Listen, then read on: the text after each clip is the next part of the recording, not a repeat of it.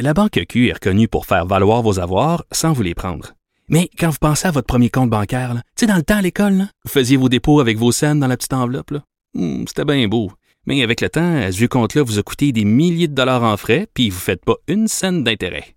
Avec la Banque Q, vous obtenez des intérêts élevés et aucun frais sur vos services bancaires courants. Autrement dit, ça fait pas mal plus de scènes dans votre enveloppe, ça.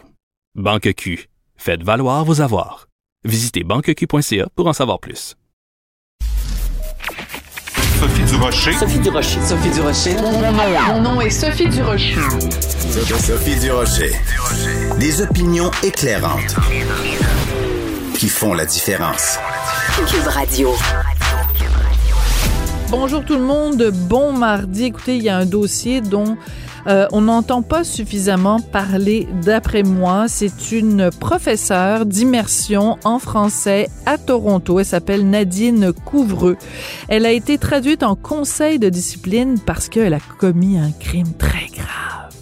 Elle a fait étudier à ses élèves un poème de Prévert qui s'intitule, de Jacques Prévert, le poète français, qui s'intitule Pour toi, mon amour.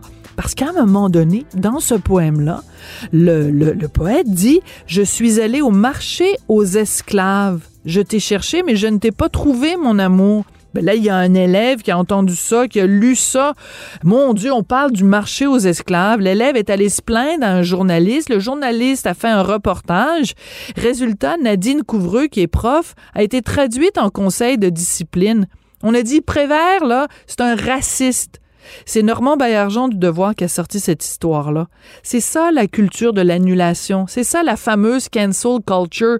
On est en train de dire que Jacques Prévert, qui est un des plus grands poètes de la francophonie, est un raciste parce qu'il parle de marché aux esclaves. Le monde est rendu complètement fou et c'est un scandale que cette professeure-là ait été traduite en conseil de discipline par la commission scolaire de Toronto. Quand j'ai vu cette histoire-là, j'ai poussé un très fâché. Ben voyons donc.